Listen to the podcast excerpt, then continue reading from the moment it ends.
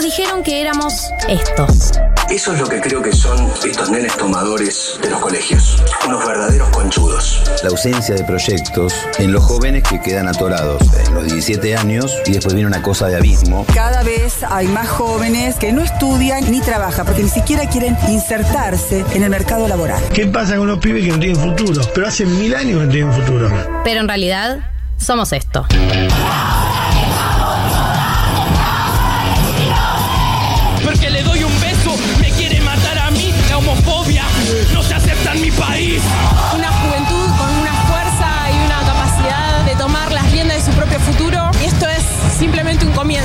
Amigos y amigas vimos que en todo el mundo millones de pibes y pibas se estaban movilizando para luchar contra la crisis climática y ecológica. Decidí que no decidan por mí.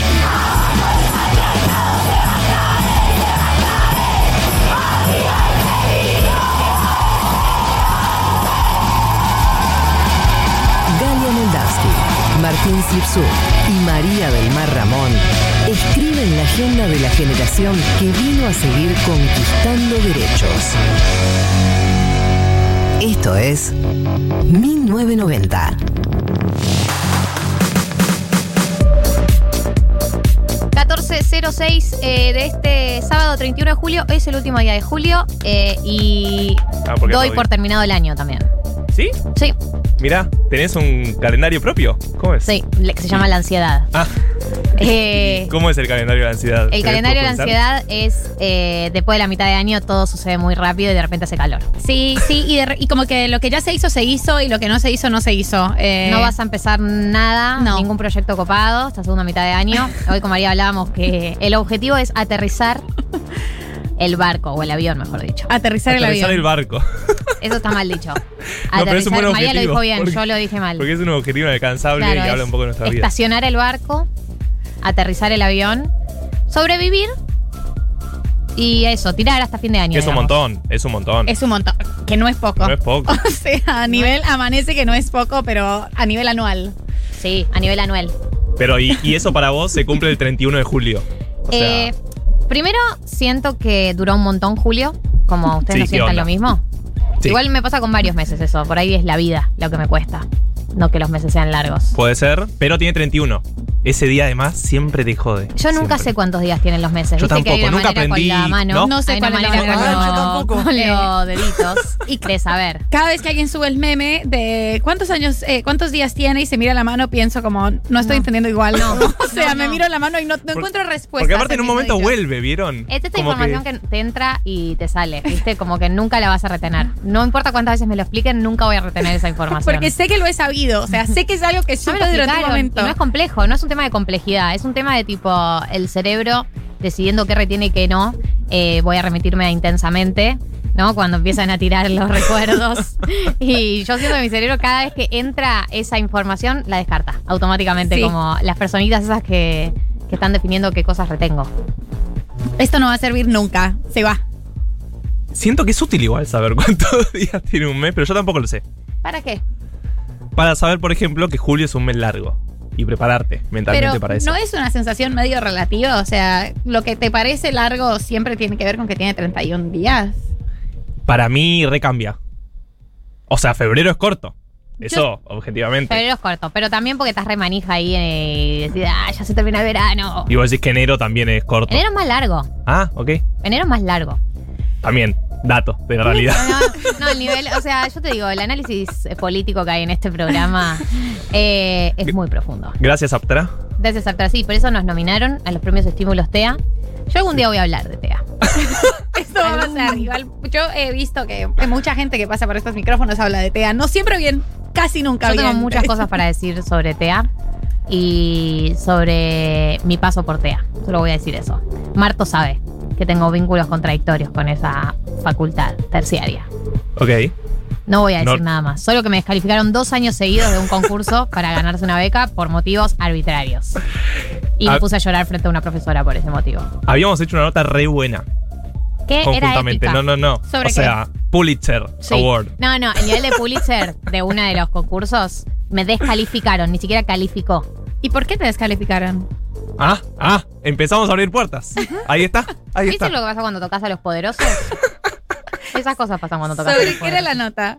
Sobre John Lennon. ¿Te acordás? Sobre John Lennon, Lennon. John John Lennon Lennon y su violencia. Y su violencia, porque tiene denuncias de violencia de género. No, vos iniciaste, o sea, precursora del scratch, Ujú, del del Me Too. del El Me Me Too, Too lo empecé yo. Lo inventaste vos. Sí. No puedo creer. Y Eh. por eso te descalificaron. Tu hipótesis es que te descalificaron por eso. Mi hipótesis es que no estaban las condiciones históricas para tener esa conversación todavía. Claro. La sociedad no estaba preparada. Lo hicimos con Marto, nos presentamos juntos. Pero yo sé que a Marto yo lo arrastré porque a mí me descalificaban. Ya el año anterior ya me habían descalificado de otra. ¿Por qué te habían descalificado el año Porque anterior? tenía que ser anónimo y te pedían que hagas un video editado. Y yo cuando hice el video editado me hice un usuario, entonces se veía mi nombre en un lugar del video editado y me descalificaron porque se veía mi nombre. Es terrible, es terrible. Como, Yo lo arrastré a Marto a que lo descalifiquen él también. ¿Te ¿Cómo sentí te- culpable? Al día de hoy yo no lo sentí. No, me siento una persona sin justicia. Ok. te cortaron las piernas literalmente. Las es. manos.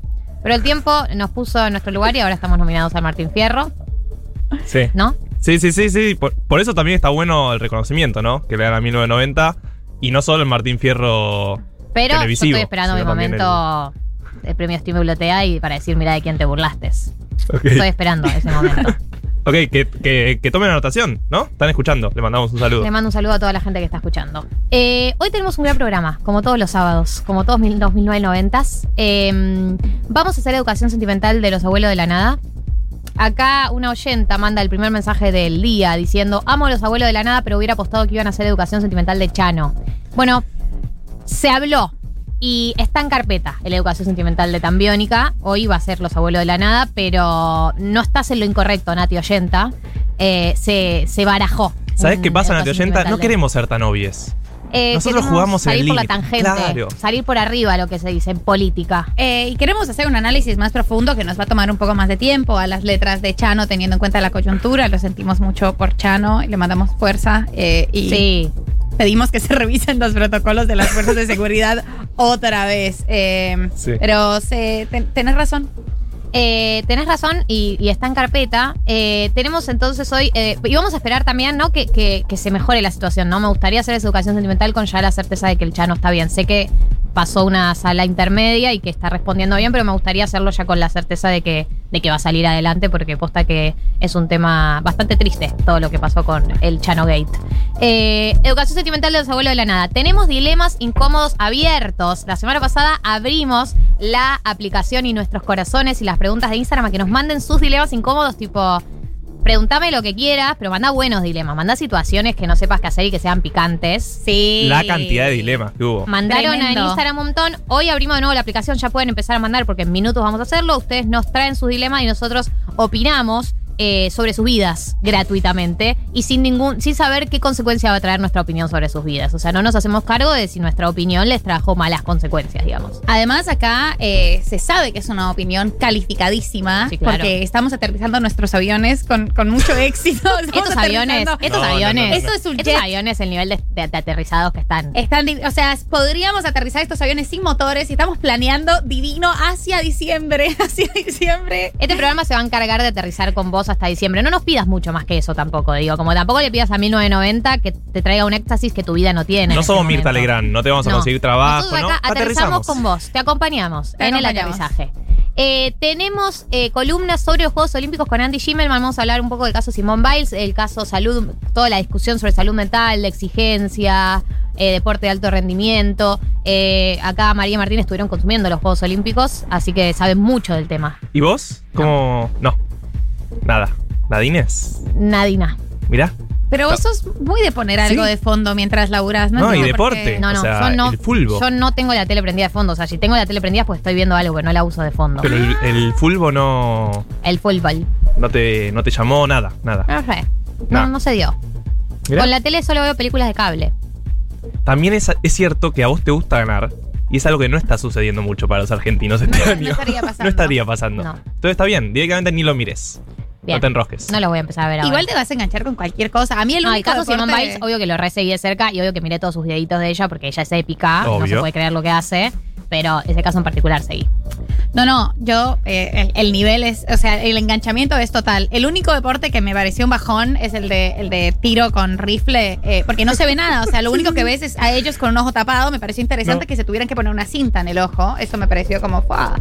no pueden cerrar el ojito, evidentemente, pero el resto es medio un bajón. No, y lo único que ves es el movimiento que hace el tirador o la tiradora. Que le pega. Claro, pero cuando ya tiró, te das no- cuenta no que tiró nada. cuando ves el movimiento posterior. Eh, y hay un experimento, alguien hizo, esto me parece fantástico, alguien hizo un experimento, es como un experimento muy famoso en el que ponen unas canicas, ¿no? Tiran unas canicas todas como por el mismo circuito y vos eventualmente te emocionas con canicas y querés como que la canica que estás siguiendo llegue primero, o sea, como que es algo muy intuitivo de, de los seres humanos ver una competencia y engancharse, así no tenga que ver con vos, con tu país, eh, con un deporte que te gusta, sino generar cierta empatía o afinidad por algo o alguien y seguirlo muy de cerca y podrían ser canicas. Se, se hizo, eso se chequeó, la ciencia lo chequeó. Estoy para deporte olímpico canicas. Canicas. Yo estoy para, o sea, ya estoy, pero emocionalmente comprometidísima con los olímpicos, los pongo todo el Me día. hubiese gustado sumarme a esta oleada, pero como muchas oleadas me quedé afuera. Te queda una semana, ¿no? ¿Cuánto queda? Sí, sí, sí, te queda. Sí, una semana. Bueno, vamos finales, todo, atletismo, eso que tipo salto con garrocha. Salto con garrocha es increíble. y yo Increíble. la Saltan un montón. Es re inútil el deporte aparte, porque nunca en tu vida nadie va a necesitar saltar con un palo, tipo, no sé Pero- para qué le sirve, pero es increíble. Me gustaría entrevistar a re- me gustaría que entrevistáramos a un físico o una física. Me gustaría Sí. entrevistar a una física porque realmente es insólito que un palito pueda sostener a una persona, saltar dos metros algo por encima de otro palito. Es totalmente fantástico. La accidentalidad de ese deporte me genera mucha angustia, como si se rompe. Se repegan, o si, o si, como cómo tenés que poner el cuerpo para Claro, que para realmente el palito se, se ponga vertical. Es, es fascinante. No puedo entender Bueno. cómo no es fascinante. Sí, sí, Gali está, no la ven ustedes, pero está Estoy choqueada. extasiada. Estoy choqueada. Quiero decir qué más tenemos en el programa de hoy, que es, eh, tenemos una tesis que es eh, si la responsabilidad individual funcionó o no funcionó como política pública, como una de las políticas públicas, porque no fue obviamente la única. Está enmarcada en una serie de políticas públicas que eh, se aplicaron durante la pandemia y creo que ahora frente a los casos de la llegada de la variante Delta, el no cumplimiento del aislamiento, se revitaliza esta discusión que es en qué medida funcionó o no funcionó apostar a la responsabilidad individual como política pública. Eh, si les parece, vamos a escuchar a Dua Lipa y volvemos con dilemas incómodos abiertos. Vamos a abrir eh, por, eh, no sé si la única excepción, por una vez. Veremos si más adelante lo volvemos a hacer. Eh, así que pueden mandar a la aplicación sus dilemas incómodos abiertos y nosotros los debatiremos al aire. Y vamos a entrar eh, en este momento en el Dilemas Incómodos abierto del día de la fecha de la mano de Blasfemia, que hoy nos acompaña porque vamos a elegir uno de estos dilemas. Así que si mandan a la app, dejen su número de teléfono, su arroba. Eh, vamos a elegir uno de estos dilemas y que nos parezca más polémico, más picante y se va a llevar Vinos Blasfemia. ¿Por qué? Porque Vinos Blasfemia es el vino en lata que vino a romper con los dogmas de cómo tomar vino y nosotros acá vamos a romper con los dogmas de cómo hay que comportarse, de cómo hay que ser. Hay que ser no sé cómo hay que ser, hay opiniones sobre cómo hay que ser. Y eso es lo que vamos a debatir acá en los dilemas incómodos abiertos. El primero del día de la fecha es uno que nos mandaron por Instagram. Eh, yo en la semana abrí el cuadradito de la pregunta. Eh, en italiano, lo tenía que decir porque... Porque Instagram es italiano, está muy bien, sí. Y una persona mandó la frase, eh, la pregunta, no sé cómo hacer nuevos amigos. ¿Cómo hacerme nuevos amigos? Amo esa pregunta. Ay, sí, es un temazo. Es un tema que hemos hablado mucho eh, en este programa. Mi consejo es que te inviten a hacer un programa de radio Personas Ah. Geniales. Era el peor consejo del mundo aparte, ¿viste? Tipo, Armá un programa de radio y ganá elecciones. Total, perdóname, perdóname, amiga. Eh, no, yo creo que hay que tener toda una predisposición si sos una persona tímida o si sos una persona eh, que es más es menos apta para socializar íntimamente y como que estás muy acostumbrada a tus amigas, puede ser difícil. Y si, te- si tenés amigas de toda la vida y, y- y estás en un proceso en el que necesitas o sentís que, que quieres salir con otras personas, pero hacer actividades, eh, no sé, cursos de cosas, como meterte a actividades que puedan, que impliquen socializar. Gali eh, juega fútbol. Así es. Y eso le implicó socializar bien, con ¿eh? otras Qué personas. bien Me que juega. Juega La- muy las bien las amistades que me hice, ¿eh? Eh, Y esa clase de cosas que implican socializar con otros, pero sobre todo como una disposición, una predisposición personal a conocer a, a otras personas y entender que no va a tener la misma profundidad que tienes con, con, con otros amigues, pero que eso no hace que la amistad sea menos legítima. Como que estamos muy acostumbrados a que las amistades son para siempre y que las únicas amistades valiosas son las que te conocen en distintas facetas de tu vida. Y no, uno, ah, uno puede tener amigues circunstanciales eh, o más recientes que son amistades súper profundas y que te acompañan durante una época o a partir de ahí para siempre y perder más frecuencia o perder frecuencia con, con tus amigues de toda la vida. Pero creo que es una disposición, como tenés que tener la disposición emocional y la actitud eh, y hacer esa clase de actividades que, que impliquen socializar con otras personas. Un cineclub, no sé, como eso. El fútbol Sí, parece que el fútbol parece que regarpa. para Parece, se comenta. Se comenta. Uso, uso y recomiendo el fútbol. Yo voy a citar un filósofo contemporáneo a quien todos en esta mesa conocemos, que se llama Imanol Subiela Salvo. Sí. Le mandamos un saludo. Un gran saludo. Lo Que queremos un montón. eh, él no es porteño, él es patagónico. Y siempre me criticó a mí como eje de la portenitud, diciendo: Ustedes los porteños nunca mezclan grupos de amigues. Yo re mezclo Vos grupos de re amigues. Es grupos una de militancia Vos personal. lo rehaces. Pero es verdad que en mi círculo por lo menos no es tan común. O había una época que no era tan común. Tipo, che, estoy con otros amigos, tipo, venite. Y ahí vas conociendo nueva gente, siento. Como Sí, la ami- amigues de amigues, mejor rubro de todo. mejor rubro. De de amigues. Porque ya, aparte ya pasó un filtro. Claro, Claro. hay un filtro de calidad. Hay un filtro de calidad. Como qué inteligente que es el somos, meme tiene del chabón totalmente. Claro. Entonces, eh, avanzar por ahí puede ser una buena solución. Amigues de amigues. Eh, Banco Amigas Amigues, yo voy a adherir a lo que decía María. O sea, yo estoy. Creo que cuando uno arranca como cursitos, esas cosas, también ya tenés la base de que tenés una afinidad de base con la gente con la que estás ahí, como que tienen el mismo interés, eh, lo que los está convocando. En mi caso puede ser el fútbol, en otros casos será la cerámica, la escritura, lo que sea. Ya tenés como un interés en común que ya es un tema de conversación. Hay un espacio social que se genera solo. Y además, eh, con respecto a lo que decía María, de tipo, por ahí no sé, se vuelven amigos recontra íntimos. Bueno, probablemente no se vuelvan amigos recontra íntimos, pero es re estimulante esos amigos tipo nueva gente que estás conociendo y te parece re buen plan juntarte a tomar birra porque es toda gente nueva y estimulante. Eh, y por ahí, eh, de ese grupo, uno te queda o dos, eh, pero igual es recontra estimulante y como mm, satisfactoria la sensación de tener un grupito nuevo, por más que sea algo más eh, superficial, entre comillas, o que sea solo para juntarte a tomar birra una vez a la semana o cada dos semanas. Eh, igual es como muy estimulante si estás como muy quedado, por más no se que no se transformen en tus amigues así ABC, igual te vas a sanear un poco esa, esa situación. Re. ¿Quieren leer uno de ustedes? ¿Quieren que vaya yo? ¿Qué quieren hacer? Lee, lee vos a ver, alguno. Bueno. Eh, uh, espera. Eh, es que hay muchas cosas. Eh, Emanuel dice, mi dilema, presta dinero a amigos. Le presté a una amiga y un chongue en varias ocasiones. Al chongo cuando se lo pedí medio que desapareció y ya no contesta. No me hace falta, pero me molesta la actitud.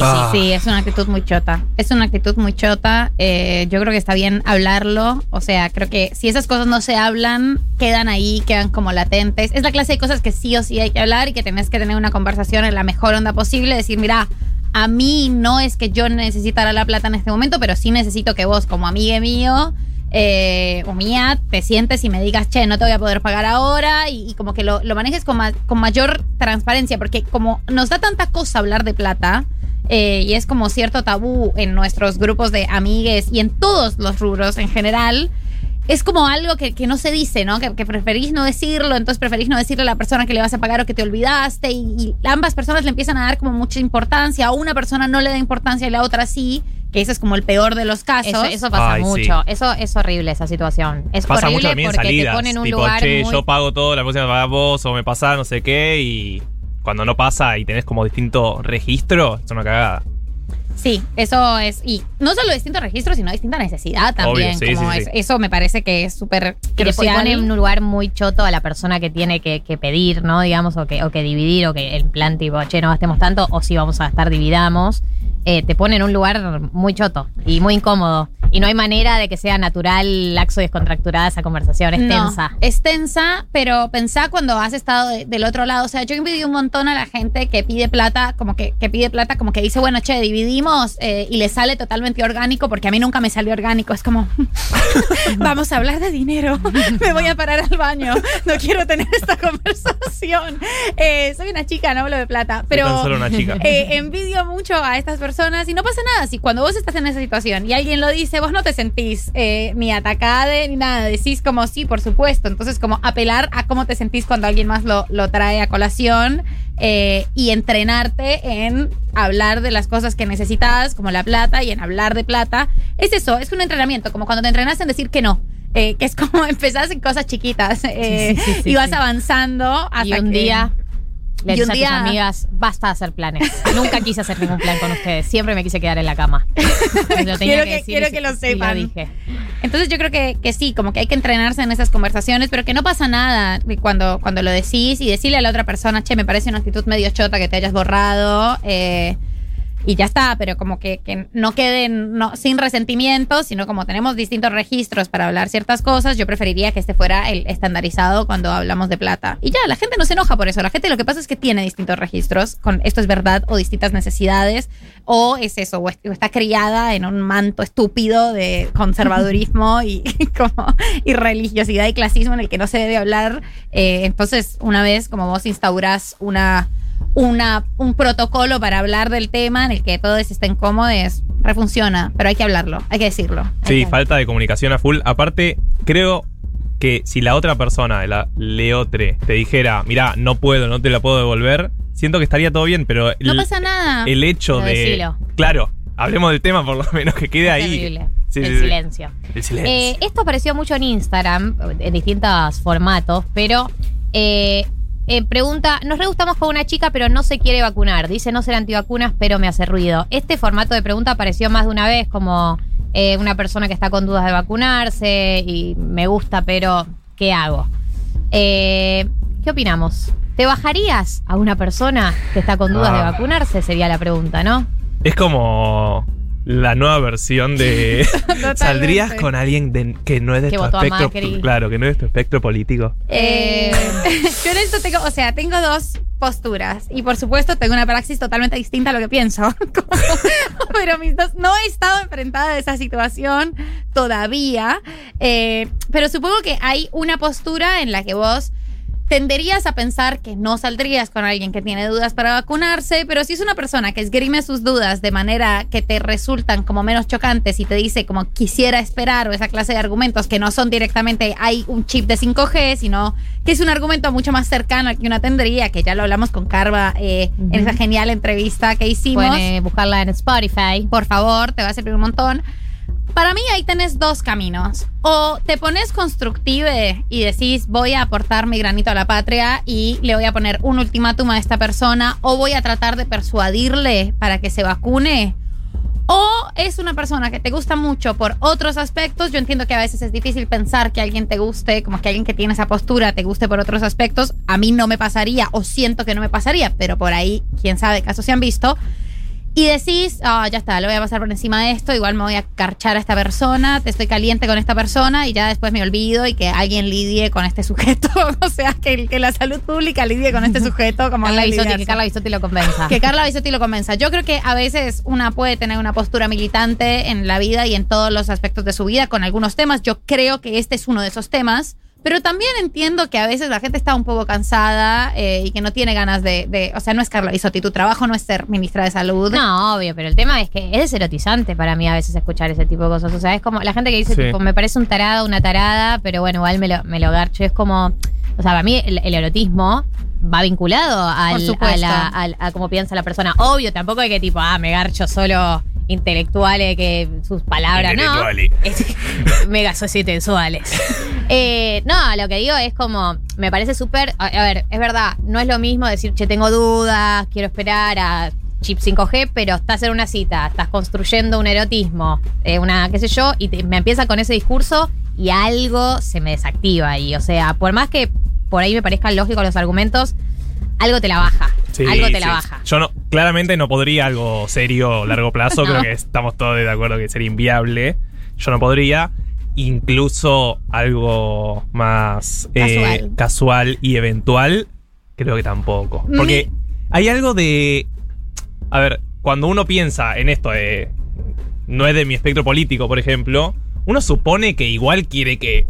Como que piensa en, la en el mismo objetivo, ¿no? Sí, como que al país le vaya bien, ese genérico. Pero otro camino, ponele. Como que hay gente que no, directamente no conversamos, como no sé, negacionistas, hay como, hay límites ahí también. Eh, y acá creo que es un límite re fuerte también, como mirá, es muy claro todo.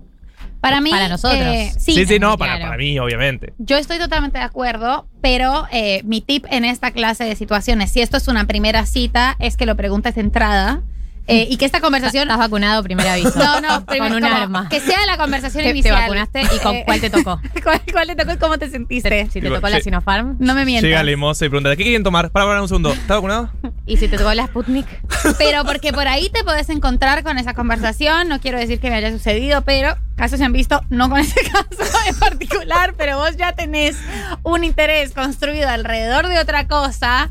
Y estás ahí medio enganchada con la persona y te tira un, uh, qué sé yo, no sé, este tema es de la vacuna. Ese es el problema. Por eso Porque para mí- cuando ya estás engolosinada Totalmente. en la cita, está todo nublado. Entonces te dice, no, estoy dando la vacuna. Y dice, tipo, ¿dijo realmente eso? Yo lo soñé. No, seguro no lo dijo y... O sea, técnicamente no sabemos qué nos va a generar las vacunas de acá a 10 años. Digo, si lo pensamos persona- así ci- ci- científicamente, o sea, no ahí. sabemos No. qué es lo que nos va a generar las vacunas. Y tiene de- derecho sobre su cuerpo y su decisión. No, no, Empezás no. rápidamente, tu cerebro no. empieza Sí. a, Y digamos, porque- a, a- a guiarse por otros principios. Ya estás ahí por otras razones. Yo por eso, o sea, para curarnos ya te en salud, tomaste ama, dos copas de vino, Todo. tan meloso, ya estás ronroneándole a la otra Ah, persona. Estás ahí, Le- estás, estás cerca de coronar además. o sea, ya, ya estás ahí, como estás coronando, ese avión se va a aterrizar y decís, Ese avión está aterrizando, no podés. lo Ahora, vamos a hacer ahora esto. Eh. O sea, Carla Bisotti, ¿qué haría, qué haría en esa situación? Acá hay un oyente que dice, hice que en mi cita se baje el vacunate PBA en vivo y se anote, me siento Nicolás Kreplak. Muy bien, está, puede ser esa. Bueno, Este. Pero Eh, sí, no, descartarla a ver. al principio si no te querés poner pedagógique. Si no te querés poner pedagógique o si no es un asunto, para mí descartarla de principio porque nadie sabe cómo se va a comportar con dos copitas de vino y Claro. engolosinade con No. sus propios No te principios. comprometas a algo que no puedes sostener. Ahora, acá hay algo que dice un oyente, Nine Gray, ponele que se llama así, eh, que dice, no solo está la dimensión política de los no vacunados, también está el riesgo de salud de estar con alguien no vacunado. Y eso es verdad. Sí, verdad, pero también convengamos que, a ver, eh, si nosotros llegamos a una inmunización colectiva, no te va a cambiar la vida, o sea, Pero- un no vacunade. Pero falta. O sea, igual sí, también se, va, va a Digo, seguir siendo términos un riesgo. individuales hablo. Va a en seguir términos siendo un una riesgo. cita mano a mano, eh, en cuanto al riesgo. Si estamos todos vacunados, si vos estás con una no vacunada y el porcentaje de no vacunadas es muy, muy bajo. Claro, pero falta tanto para ese momento que... Igual, si estás con una vacunada eh, que está contagiada y te lo chapaste, no, ya está. O sea, es podés tener menos índice de virus en tus nasofaringios, eh, pero chapar con alguien es. Sí, sí, sí, sí. Es un voto de confianza O sea, muy profundo. Hubo Pero contagio. eso, eso, eso, pa- partimos de esa base, partimos de la base de que bajarte gente en una pandemia es un riesgo. Y una lo, lo, Y lo elige y lo asume. toma porque la vida sigue y uno Exacto. elige tomar ese riesgo porque no podés frenar toda tu vida sexoafectiva por una pandemia.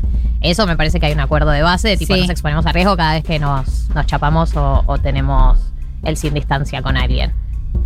Exactamente. Eh, vamos. Va- ¿Quieren leer alguna de Me ustedes? sigue riendo el sin distancia. Eh, a mí me gustó uno que ahora lo perdí porque las cosas pasan, pero básicamente era como. No sé cómo hacer con un trabajo que no me llena ni me genera posibilidades a futuro, pero me da de, me da de vivir, digamos. Bien, me, me me- me llena el sueldo que necesito no para vivir. Pero no estoy feliz. Eh, acá hubo un dilema incómodo sobre la vocación. Se puede buscar en Spotify. Pero los tiempos han cambiado. Retiro todo lo que dije. y siento que lo que dije entonces, después, ahora que el año está por acabarse y estamos tan concentrados en aterrizar este avión. Mentira, no. Yo creo que eh, que los trabajos hagan feliz a la gente es también un, un mito medio explotador. O sea, las personas pueden vivir con sus trabajos que no las hacen tan felices, pero que les permiten tener condiciones materiales para hacer otras cosas. Que vos vivas de lo que amas y que te paguen por hacer algo que igual harías gratis. Eso está inventadísimo para que te precaricen y Sí. para que te exploten. Pero sí es cierto que si estás sufriendo, o sea, para mí hay que distinguir entre sufrimiento y que el trabajo que tenés no te llena. Si el trabajo que tenés no te llena y no te sentís plena y realizada, tranquila. El 90% de las personas no se sienten plenas y realizadas con las cosas que les dan guita para vivir y para hacer otras cosas. O sea, no me preocuparía eh, por eso, por esa angustia de debería hacer algo que amo.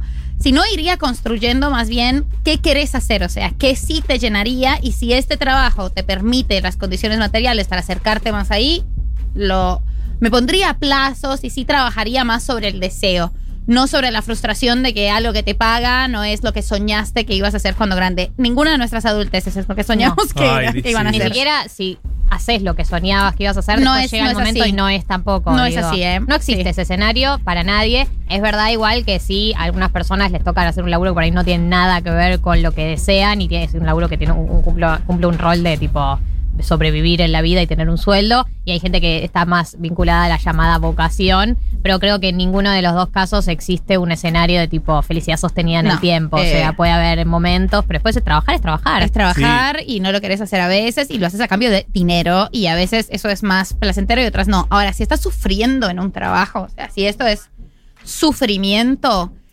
y yo hoy creo que si vos tenés las condiciones materiales y ves que podés ganar quizás, o sea, y haces como el, balance puedo ganar un poquito menos de guita haciendo otra cosa eh, y puedo pedirle a mis parientes o amigues durante un tiempo esto y tengo estos ahorros eh, y puedo tirar mientras hago otra cosa.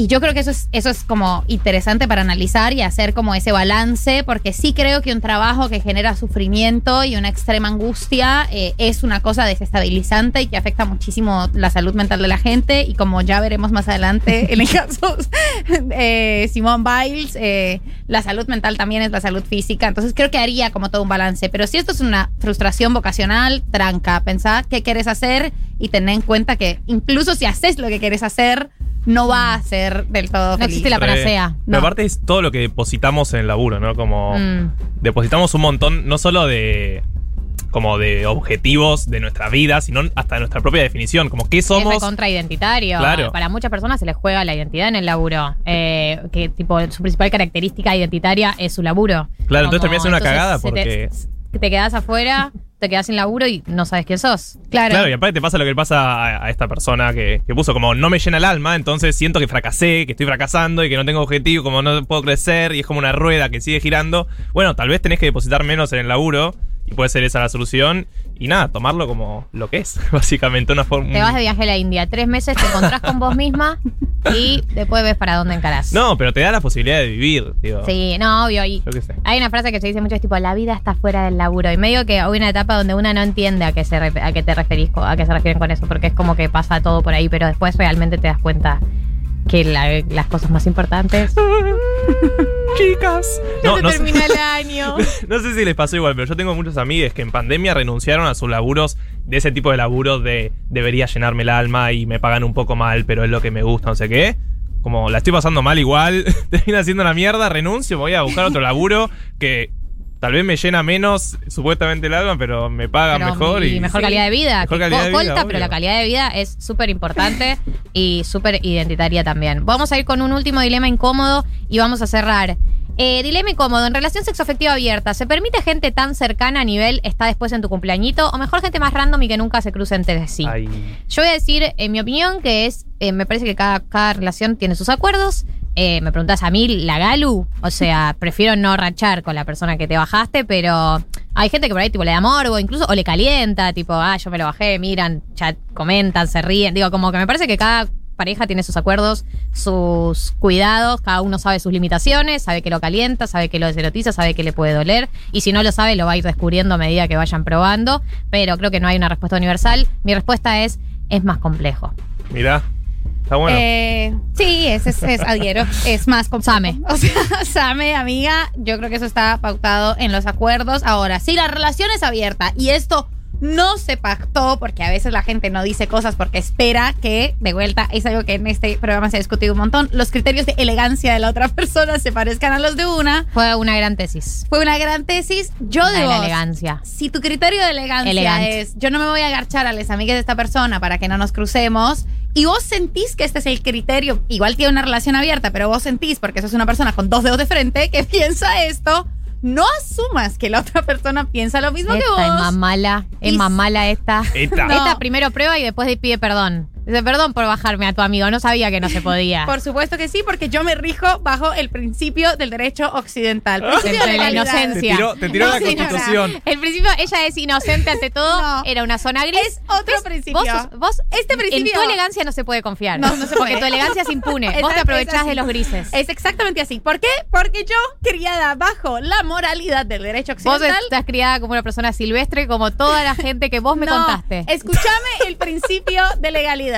Lo que no está explícitamente prohibido está permitido. Así, así, así, Así- así le va al país, así le va al país. Así, esto, esta, esta es la gente que está construyendo este país. el derecho occidental es así. Y como yo sé que yo me rijo de esa manera, pienso. Voy a chequear porque para mí lo que no se dice es un gris que yo avasallo totalmente. Entonces, Va, ya, va, lo- por lo menos lo tenés asumido. por supuesto Ta, que ta, lo tengo ta. asumido. Yo tengo mucha terapia encima, Galia. 1443. eh, gracias, Blasfemia, por acompañarnos. Vamos a elegir el mejor dilema incómodo y le vamos a regalar unos vinos de Blasfemia. Eh, gracias y tomen vino en lata y modifiquen sus dogmas, modifiquen sus maneras de tomar vino. 1990. Hasta las 4. Futuro. Hace frío y estoy lejos de casa. Hace tiempo que estoy sentado sobre esta piel. Yo me pregunto, ¿de qué es esta educación sentimental? ¿Para qué sirven las que? Esto es Los Abuelos de la Nada, la educación sentimental del día de la fecha. Y obviamente arrancamos con mil horas. Eh, le decíamos a María que, mm, con Martín, que es una canción que uno la escucha tanto en su infancia que ya cambia el significado, como que ya no se está asociada, no sé, a un clásico, como que ni analizas tanto la letra. A mí me la enseñaron en la primaria. Y después uno se debe enterar. ¿De qué trata? De la merca. Bueno, ahí está. Así Entonces, está- María así está dice el que país. los argentinos, pens- los argentinos así pensamos está eso de todas el las país. canciones. Pero es verdad que habla de la falopa. Dale, ¿Qué? boluda. ¿Por qué habla de la falopa? Vos estás tan fría como la nieve a mi alrededor, vos estás tan blanca que yo no sé qué hacer. Están mojados, ya no te quiero. Pero por favor. Ay, chicos. Pero por favor. No, no puede ser, no puede ser esto. Están totalmente cegados. Eh, o sea, si hacemos una interpretación literal de un vínculo amoroso donde él gusta de una persona que forma parte de un circo, una estrella, eh, tengo un cohete en el pantalón, tengo que decir lo que significa. Ah, Estás emocionada, eh. Estás emocionado. como había, perro con dos había- colas. nunca había entendido ese, esa metáfora, te lo juro. No, Mirá. esto- ¿estás hablando en serio? Te lo juro, pero. Ay, Marto, por Dios, amigo, pero no te pasaba de chico si tengo un cohete en el pantalón. Vos te, pará, esto, Yo- esto es como cuando dijiste que Sí, en la sí, mirada sí, estaba sí, Estaban tipo, de pipones. Eh, te Nunca habías interpretado boluda, tengo un la- cohete, es pero tipo la me- metáfora me la- más clara de la pero Me historia. la enseñaron cuando tenía 6 años, ¿me entendés? En la primaria, literal. Pero después ¿por creciste, qué? cuando Pero, por, creciste, pero no ¿por qué me enseñan esta letra? Pero después creciste. No, no tenía ESI, no me daban ESI. ¿Creció? Bueno, perdón, ¿saben? Perdónenme. Bueno, un es saludo. una persona, eso de la espera, esta canción. Te esperé bajo la lluvia dos horas, mil horas. Y cuando llegaste me dijiste, loco, estás mojado, ya no te quiero. ¿Cómo nos habrá pasado eso en la vida, no? Eh, la espera, que te dejen plantado. Ah, Puede ser un editorial ahora. Sobre la gente que deja plantada gente o sobre la gente que te hace esperar dos horas. Mueran. Esa es mi editorial. Mueran. Para mí, eh, esto sucede, esto es un problema de comunicación, como el 90% de los problemas entre las parejas. Sí, más. Y sucede cuando vos accedes a algo, a lo que las personas ansiosas no deberíamos acceder, que es yo te voy avisando. Ah. Yo te aviso cuando Ah, te, me da escalofrío esa expresión. te aviso empieza cuando la termine. vena. No, no, voy a tomar algo con las chicas, pero yo te aviso, te aviso y nos vemos después. Vamos a pasar al siguiente tema. Este es uno de mis temas preferidos de la historia del desamor porque es una canción que siempre la viste en un momento de tu vida y además se llama Lunes por la madrugada, que es el momento, porque venía el domingo, que ya venías angustiado, pero si dormiste mal el domingo, el lunes a la madrugada estás en el pozo. Y la descripción de esta canción, la letra de esta canción, eh, es imposible que no te identifique en algún punto. A ver, escuchémosla.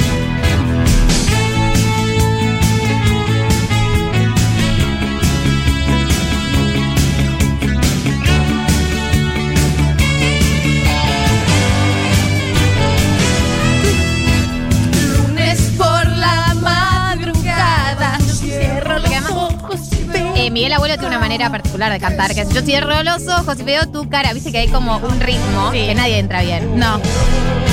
Y nosotros lo sabemos. Días en la carretera,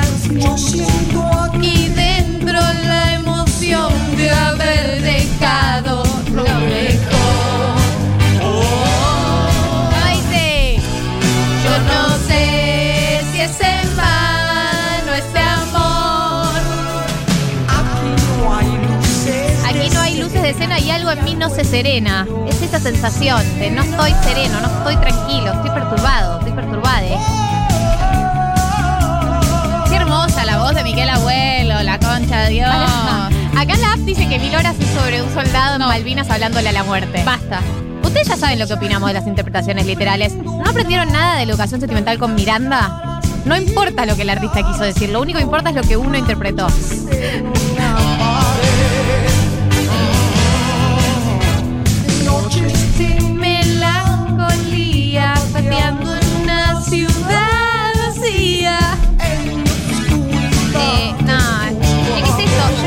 Nada. Tantas caras dibujadas como manchas en una pared. Vas caminando por la calle, no, no ves nada.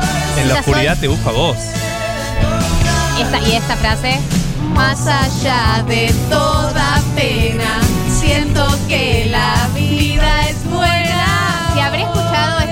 en depresiones diciendo más allá de toda pena. Porque igual la canción es arriba, o sea, la canción es triste, pero, pero es como. Pero es optimista del futuro. Es optimista, lo sacás, lo, lo exorcizás. No, eh. Y la letra y la música van en dos carriles completamente distintos. Totalmente. No, es un temazo. Yo no sé si es en vano este amor. Sí, pueden mandar audios cantando, eso. Eh, perdón, se necesitaba cantar. Pueden mandar audios cantando porque ustedes saben que nos gusta mucho escucharlos y además todos ustedes cantan bien. Es un, un- un evento insólito en la radiofonía argentina. Solo manda audios gente que canta bien.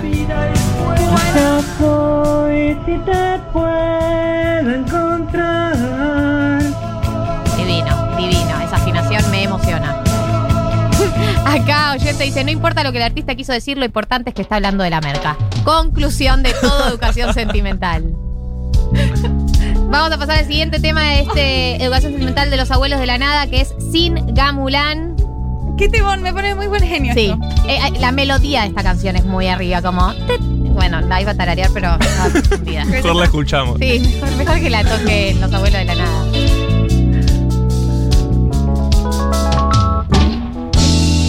Tanto tiempo te esperé sin Tanto- eh, Perdón, arranqué mal. que ya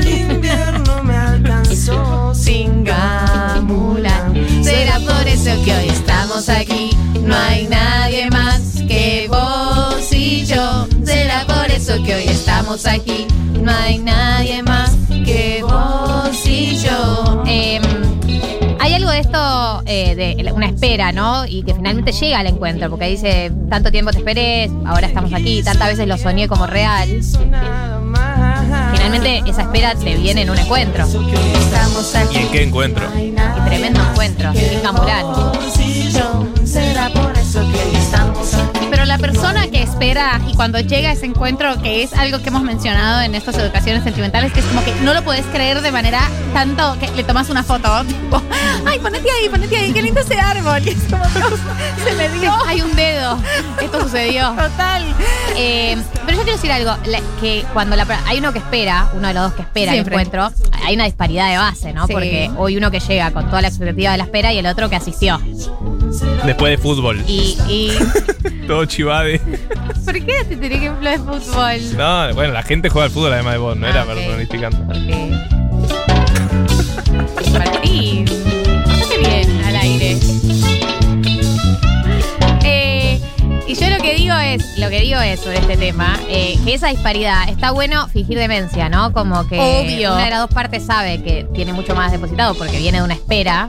Eh, pero al momento del encuentro hay que fingir una falsa paridad. Hay que fingir paridad, es jugar póker esto. Es como mm, el cupo. Al principio uno lo está forzando porque naturalmente no se da la distribución equitativa, pero el- el- el- el- el- el- la espera es que con el tiempo se dé de manera natural. Igual vieron que hay gente que le sale naturalmente y a nosotros que no nos sale naturalmente.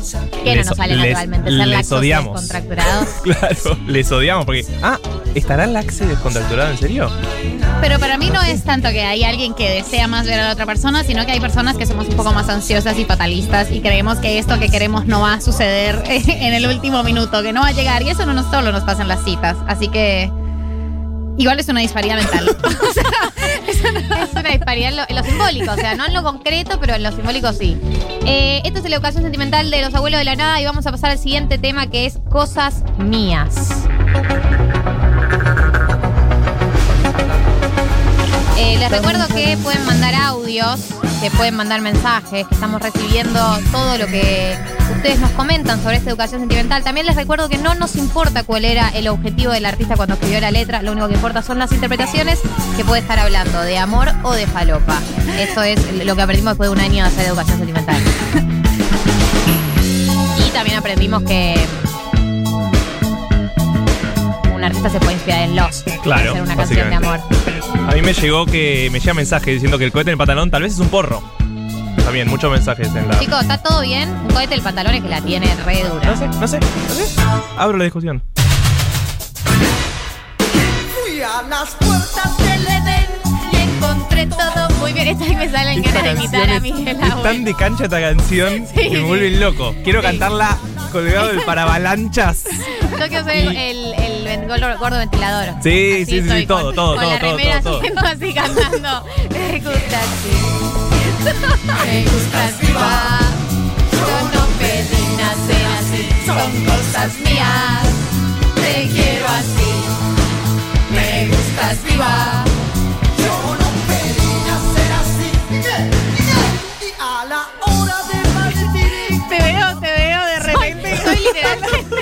Ventilador con la remera. eh, La remera de soy- Boque. Yo me siento muy representada por ese personaje de la cancha. Profundamente representada. Porque además está solo y da- dándole como ventilador a la remera. Y me encanta eso. Es re poco orgánico aparte, pero cuando la sentís, ay, entras en esa y ya no puedes salir. Son cosas mías. Te quiero así. Eh, yo esta canción sí le veo una interpretación más tipo dictadura militar, ¿no? Porque dice, me llevaron un cuartel, a un cuartel sucio de gris agonía, yo les vendí mi inocencia a un precio que no entendía. ¿No? Hay algo, ¿no? De, de la clandestinidad, de la detención. Sí, Hay- dice- En esta canción sí podemos, puedo notar, ¿no? Un dejo de. Si dice cuartel, político. si dice cuartel es dictadura siempre. O sea, eso también aprendimos. Cuartel y desaparecer, desaparecer siempre es. Sí. Siempre tiene que ver. Con- porque riman, ¿no? Riman. Eh, esto es la educación sentimental de Los Abuelos de la Nada. La canción es Cosas Mías. Y vamos a pasar al siguiente tema de este ES, de este Educación Sentimental, que es Zig Zag.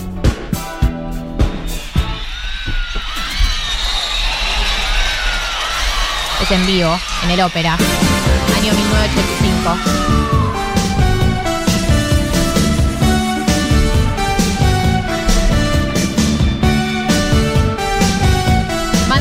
Mensajes, manden sus audios y los escuchamos al aire. Implacablemente me quiero tanto y me está picando un amor por Eh, implacablemente me quiero tanto y me está picando un amor por vos. Tengo que encontrarte sin buscar tanto. Dame tu consuelo que sufro de amor.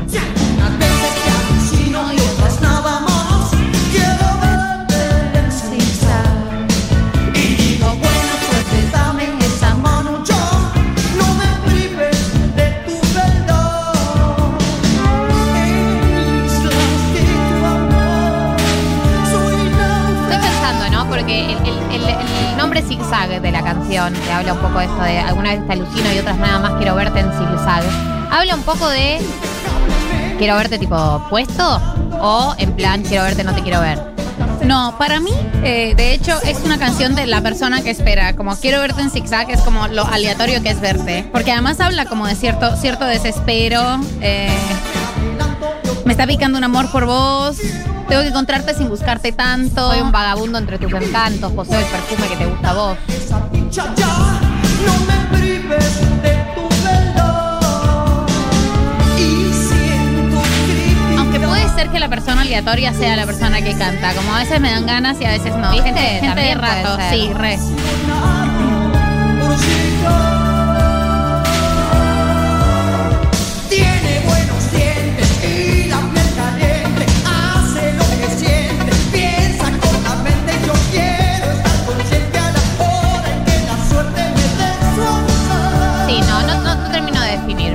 Zigzag, eh, los abuelos de la nada y la educación sentimental del día de la fecha. Recuerden mandar eh, audios. ¿Hay audios o no?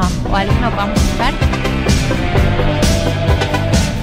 Te quiero así. Me gusta viva. Dale. Yo no pedí nacer así. Son cosas mías. Hermoso, qué linda la gente cantando en la cancha.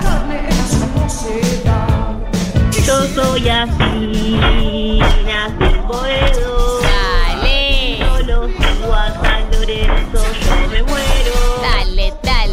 necesidad de cancha, ¿no? Sí, una Por de Dios. cancha.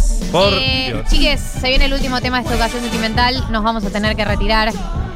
Y vamos a cerrar, obviamente, con un clásico, una novela argentina. Está Daniela Herrero, Tomás Fonsi, ¿no? Sí, acordás? así es. Sí, la sí, sí, sí, obvio. El tema es costumbres argentinas. Por supuesto, clásico de los abuelos de la nada. No podía faltar. Y así vamos a cerrar esta educación sentimental. Eh, les agradecemos la compañía de todos los sábados, los mensajes, los audios, todo el cariño que nos dan. Le agradecemos a Miguel Abuelo por haber existido, Andrés Calamaro, a todos.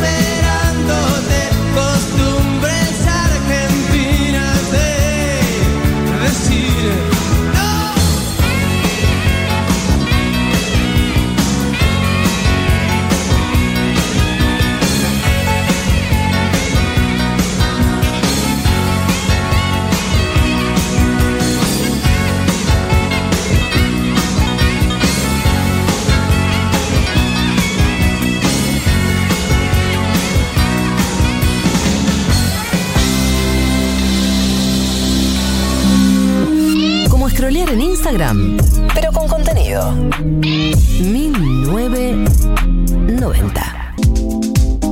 15 y 10 eh, de la tarde, faltan 50 minutos de programa, así que vamos a intentar darlo todo en la próxima casi hora que nos queda de 1990.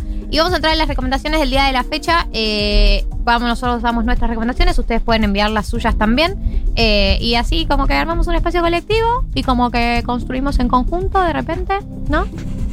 Como, por como ahí? una generación. ¿Es por ahí, abuelas? Sí, es por ahí, es por ahí, es por ahí, Por ahí, definitivamente. abuelas. Eh, yo quiero abrir yo con mi recomendación, pero a la vez es un pedido de recomendación de la gente. Dale. ¿Me explico? A ver, o sea, yo voy con lo que hice yo y luego eh, recibo otras opiniones. Dale. Voy a decir algo que sé que me van a mirar con cara. María me va a mirar con cara. Ah, los ojos. Estoy así no aprendiendo a tocar la guitarra. Bien. No te voy a mirar con ninguna cara, sino con la cara de aprobación y amor de You go, girl. Eso está Bueno, bien. por supuesto, como buena millennial, pienso que en YouTube está todo eh, Claro. y pienso ser una No. autodidacta. Y está todo, no lo Ese es mi plan. Claro. Eh, obviamente, mi primera canción va a ser Smoke on the Water. Tan, tan, tan. En el Guitar Hero me salía bárbaro. Y en, Tan, el, tan, tan, tan. Bajaba. Y en la guitarra Y en la guitarra todavía no Dios. saqué.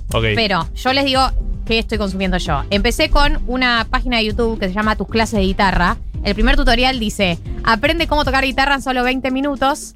El mejor tutorial para principiantes. Ay, lo que, debe- lo que deben ser esos 20 minutos, eh. Tiene 12 millones de reproducciones. Ah, ok.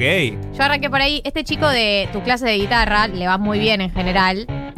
Tiene muchas reproducciones sus videos. Y ¿Esto yo lo que le pido a la fondo, gente Gali? es que me. ¿Sos vos tocando la que sí. está de fondo? Sí, sí, es mi primer bien suena solo. para hacer la primera vez. sí, yo toco todos los instrumentos al mismo tiempo. Mirá, bien ahí, la Eh, mujer yo- orquesta. Entonces yo lo que le quiero pedir a la gente es si ustedes me quieren recomendar otros tutoriales que sean buenardos de YouTube para que yo pueda seguir profundizando en lo que ya se puede decir que es una disciplina que manejo a la perfección, Ok. el arte de tocar la guitarra. Ok, y el autodidacta. eh, ¿podemos eh, profundizar sobre este tema y desarrollar un montón de preguntas Otra que cosa que quiero decir, con vos? eh, o- se me están rompiendo todos los dedos, esto es normal, ¿no? Tengo Porque que me duelen todos los eh, dedos. Y me, corté las uñas también. Dos cosas. De una mano, de la mano izquierda me corté las uñas, porque las de la derecha tienen que estar largas. Soy, soy una rancia. Eh. Me he devenido en una ranciedad. Yo te vi muy lindas pintadas las uñas. Te iba a preguntar ese esmalte, despedite igual. Desde ahora. O sea, ese esmalte ya está, se va. Eh, ¿Y de dónde sacaste la guitarra? Me la prestaron. Ok. Ah, ok. Eh, ¿Y eh, tenés como amigues y guitarristas a los que le vas consultando cosas? ¿Cómo es? ¿Tenés a alguien cercano que...? Porque si no, solo con YouTube creo que es medio raro, ¿no? ¿Cómo lo estás Eh, viviendo? Amiga guitarrista, definamos. No, güey. Estamos de acuerdo que no vas a ser amigo de Kate Richard, pero alguien que sepa me tocar la un guitarra, DM y no me respondió. Alguien no que sé qué pueda hacer algo en un fogón, Claro. no sé. Que estés perdido. No guitarrista, guitarrista, no sé. Que no haya ganado un Emmy, Que voy a hacer un brillante sobre el mic, esa cosa Mi que amiga cantan Lari me dijo, está muy contenta con que Sí. yo esté aprendiendo y me dijo, yo no tomé una clase en toda mi vida y soy la que toca la guitarra en los fogones, así que vos también vas a poder. Bien. Y entonces confiamos en eso. Yo confío, ella es mi norte. Siempre, en un montón de aspectos de la vida. Sí. Eh, ¿Cuántas horas me estás metiendo? ¿O fue tipo, ayer empezaste? Hoy fueron 20 minutos el- lo que duró el tutorial. Ah, ¿empezaste hoy? Sí, pero no, empecé hace dos días. Empezó, empezó hoy. Me encanta, pero porque Minutos, recordemos- y llegó diciendo, aprendí a tocar la guitarra. What the Eh, hay que recordar que el día de Galia empezó hace tres días. El día de Galia empieza a las 7 de la mañana. Exacto. O sea- ustedes no saben lo, temprano que me levanto yo. O sea, cuando Sí. ustedes se levantaron, yo ya viví. No, vos Yo ya viví la vida. ya almorzaste y tiraste siesta en el medio y tirás estoy un cenando. Olis en el grupo. Yo siento que ella espera a que sean las 9 mirando Sí, el celular. Yo mando mensaje a las desde 8 porque siete. pienso que es el horario normal, pero si fuera por mí lo estaría mandando desde las 7 de la mañana. A ver, no es que arranqué hoy a la mañana. Hoy arranqué con los tutoriales. Me explicaron en la semana una serie de notas y después dije, me parece que me estoy humillando porque cuando hay un otro mirándote, una es una peor versión de una misma, entonces dije, voy a seguir por mi cuenta. Entonces empecé a profundizar en el mundo de tutoriales. Está muy bien. Pero es, es reciente, es tipo últimas horas, está caliente todavía la guitarra. Eh, sí, es una guitarra. Me preguntan, ¿qué guitarra tenés, bebé? Me pone Rochi. Una guitarra cri- criolla. Lo dije muy natural. ¿Lo dudaste un poco? Criolla. Cri- Criolla. Eh, María dice, es normal que te duelan los dedos hasta que te salgan tipo callos en las puntas. Claro, el objetivo es que me salgan callos. Ese es el objetivo, es la- a lo que Mm, estamos ¿real? yendo a buscar. Pero, No sé si ¿va a está haber bueno. sangre en el camino? Es, No, me es dice probable. David. Solamente dolor. Porque te queda como todo du- duro, el, el dedo arriba, claro, te, queda- te queda como una cascarita por afuera. Bueno, mándenme recomendaciones de tutoriales de YouTube, porque, chicos, en dos meses me tienen acá. Me tienen acá zapando como cuando Fede Vázquez trajo acá el bandoneón. Así, Estoy. pero yo con la tarra. Una banda de, de la ya, le, Futu. ya le digo la tarra. Imagínate la confianza ¿La que tarra? tengo. ¿Le decís la tarra? No, basta, Galia. No, no, La, soltar. la- la viola. La tarra. Hoy me levanté, agarré la viola y no sabe cómo le di. Qué fuerte. 20 qué minutos fuerte. intensos. No. Bueno, digan sus recomendaciones si son tan Ay, pillos. Dios. No, no, es que después de esto Es todo tan abajo, boludo. O sea, la verdad que nadie tiene nada que se compare a lo que acabas de exponer. Que bien guardado Sí. que te lo tenías. Igual yo voy con una recomendación más práctica. ¿Puedo? Eh, hay una página que se llama infleta.com.ar. Y ustedes dirán, ¿resuelve el problema de la inflación? No, para nada. Es irresoluble. Pero Ya que hayas usado la palabra irresoluble me, me da muchas ganas de vivir. Me dio una angustia. No, para Pero- nada. Es irresoluble, se sabe, pero. lo que te da esta página es que te compara si te conviene pagar en contado, con algún descuento que te hagan, o pagar en cuotas sin descuento. ¿Me ¿Se repetís la entiende? página? infleta.com.ar. Vos podés poner cuánto sería el precio en contado o cuánto sería el precio total en cuotas, poner la cantidad de cuotas, pones calcular y te estima cuál te conviene. Es algo que yo tenía un, un Excel para hacer esto, amo, que, que iba actualizando y ahora tengo esta página. entonces ya sé si me conviene, según la inflación estimada de los próximos meses, que también te lo da la página, ya sé si me conviene pagar al contado con algún descuento que te hace el sitio o pagar en cuotas. Espectacular. Esa es la mejor recomendación creo que diste en toda la En- historia en la de historia. 1990. Sí, sí, sí, sí, sí, sí, sí. eh, a ver, María, si estás a la altura de nuestras No, no. recomendaciones. Bajaré, bajaré, por supuesto. Eh, mi recomendación son dos recomendaciones, o sea, una lleva a la otra. Primero, porque lo estaban comentando en la app, eh, que, que nuestra generación opine sobre Ocupas. Yo que me siento la bisagra entre esta generación y la que sigue siendo la mayor de la mesa. Eh, Pero bien que te vacunaste al mismo tiempo que nosotros, ¿eh?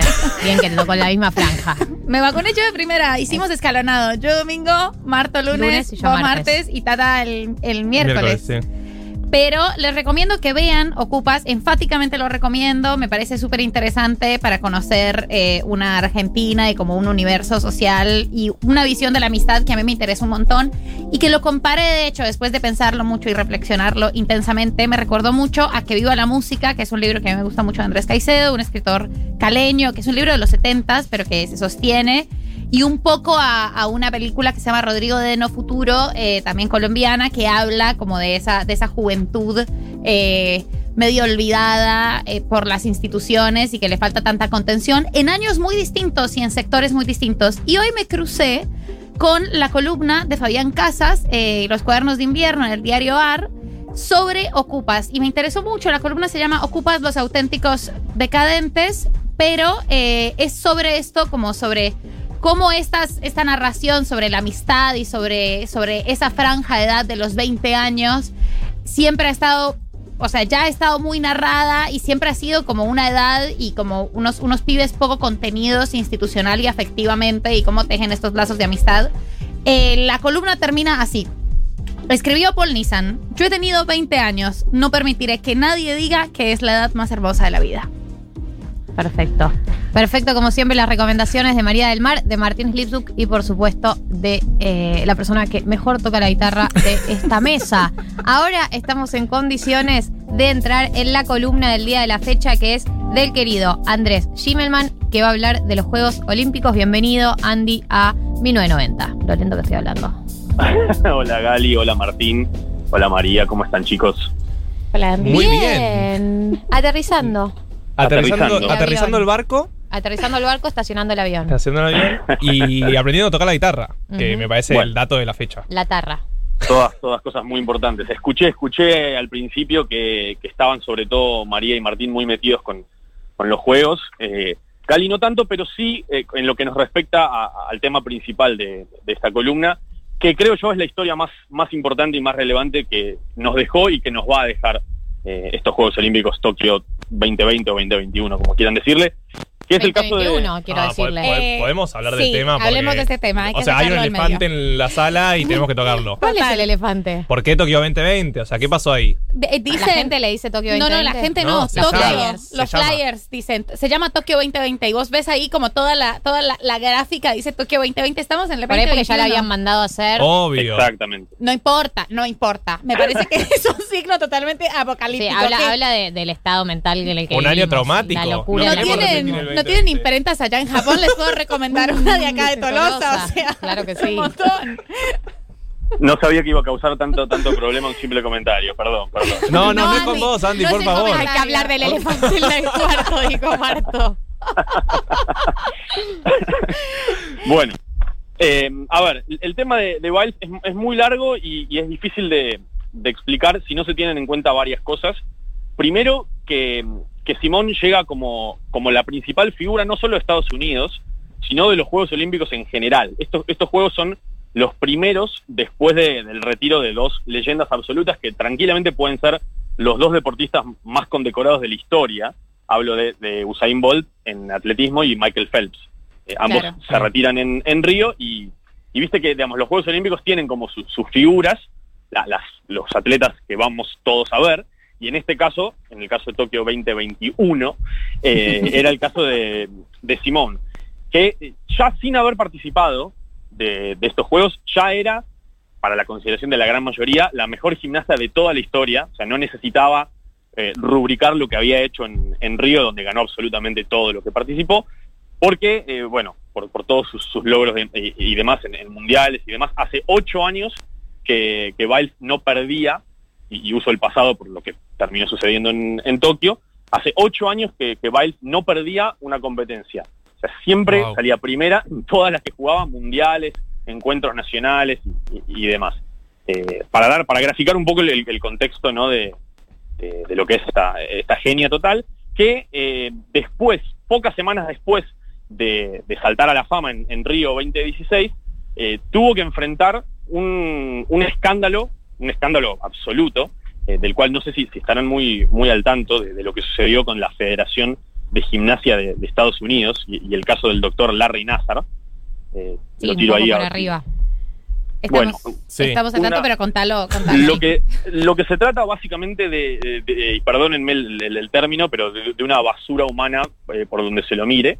El, el- el doctor oficial de la Federación de Gimnasia de, de Estados Unidos eh, fue denunciado durante varios años sin que se sin que se haga nada al respecto de, esas denuncias, hasta que se juntaron tantas que se vieron obligados a actuar eh, y fue sentenciado con, varios cargos. eh, y se, estima que, que abusó y acosó a más de 300 chicas a lo largo de, dos décadas, creo, al frente de, de- esa federación. Además, como, si, como si no fuera poco, cuando le allanaron la casa le encontraron eh, videos de pornografía infantil, algunos que los había hecho él mismo. O sea, la verdad que, que por eso digo que, que creo que me quedo corto con, con lo de la, con el término de basura. eh, y que causó, nada, obviamente un, un- un- un shock total, como, como seguramente les estará pasando a ustedes también y a muchos de los que estén escuchando. El tema es que Eh, sí, fue un shock total, pero a la vez estas historias son conocidas de tipo las pibas que arrancan de muy chicas a entrenar y tienen estos entrenadores que desde muy chicas están mano a mano con ellos en torneos y en entrenamientos y en el día a día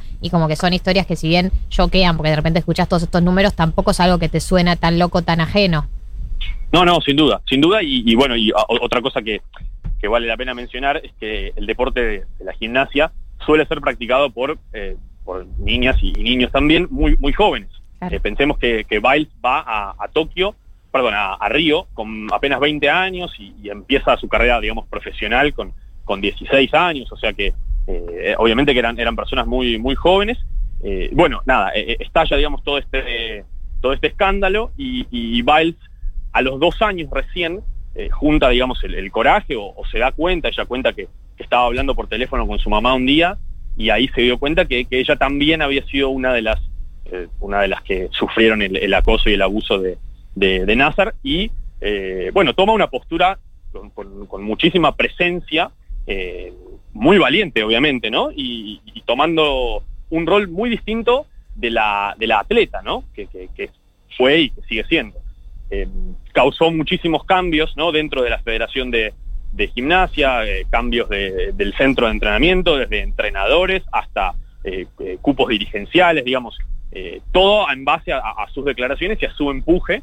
Eh, y así todo, obviamente, con, total razón, eh, no, no- le alcanzaba y no le alcanza como para sentirse cómoda. O sea, imagínense que eh, ella tiene que seguir, es una de las muy, muy pocas gimnastas que, que siguió compitiendo bajo la bandera de Estados Unidos y bajo la federación que la, descuidó y la destrató de, de- de semejante manera, ¿no? Claro, Claro, obvio que el sabía. abuso estaba avalado institucionalmente, entonces seguir compitiendo en esa misma institución debe ser fuertísimo. Y son esas medio como secreto a voces, ¿no? Como se sabe pero nadie dice nada, ¿no? Como que hay, sí, sin dudas hay siempre complicidad en otras esferas. Obvio, obvio. Claro. Total, total. Bueno, y así llegamos a, a- a Tokio, que encima para colmo tuvo eh, el efecto de la pandemia que hizo que se demorara todo un año más. Entonces, bueno, más tiempo todavía para seguir acumulando presión y, y- seguir contestando preguntas sobre el tema. Eh, y se, empezó a ver que, tal vez no llegaba de la mejor manera eh, Biles por, por lo que venía haciendo en, los precalentamientos, y, inclusive en el primer día de competencia. Eh, pero bueno, todos dijimos, eh, o nos dijimos, en una primera instancia, y, por- y me incluyo porque de alguna manera formo parte, bueno, se- no, no pasa nada, va a estar bien, cuando tenga que competir por, por medallas va a seguir este, descuartizando a la, a la competencia como lo hizo siempre, pero llegó la, final de, eh, equipos, la final por países, que es el primer evento fuerte de gimnasia, y Biles realizó el primer, eh, eh, se, se realizan, digamos, todos los aparatos, ¿no? El caballete, las barras asimétricas, la rutina de piso, etcétera, etcétera. Biles realizó solamente el primero, el, caballete, cae más o menos, cae con, con un error que, en cualquier otro contexto ella no hubiese cometido, y decide retirarse, decide eh, que, lo mejor para ella y para el equipo de, Estados Unidos era no competir por el resto de, esa final, eh, porque bueno, no, no se sentía bien mentalmente, eh, y ahí empieza, digamos, toda esta, todo, este- todo este tema de, priorizar la salud mental y, de lo, valiente que termina siendo de alguna manera Biles. Yo, por, ¿por qué decía antes que, que me sentía un poco parte? Porque cuando, cuando leo que, que, que Biles no, no iba a competir, que se bajaba, después se bajó también de la final individual y ahora se bajó de eh, la final por aparatos, ¿no? O sea, tenés una final por equipos, una final individual de todos los aparatos y después una final por cada aparato. Ahora se ha bajado de, de las, de las primeras dos, veremos qué hace con las últimas dos, pero todo indica que, que- no va a participar. Eh, y, la primera reacción, por lo menos mía, y me imagino de muchos también, fue de- de lástima, ¿no? De qué pena no haber podido eh, disfrutar de, de la atleta figura de los Juegos Olímpicos en el, en el máximo escenario, eh, que es un poco lo que, lo que por lo menos a mí me gusta ver del, del deporte.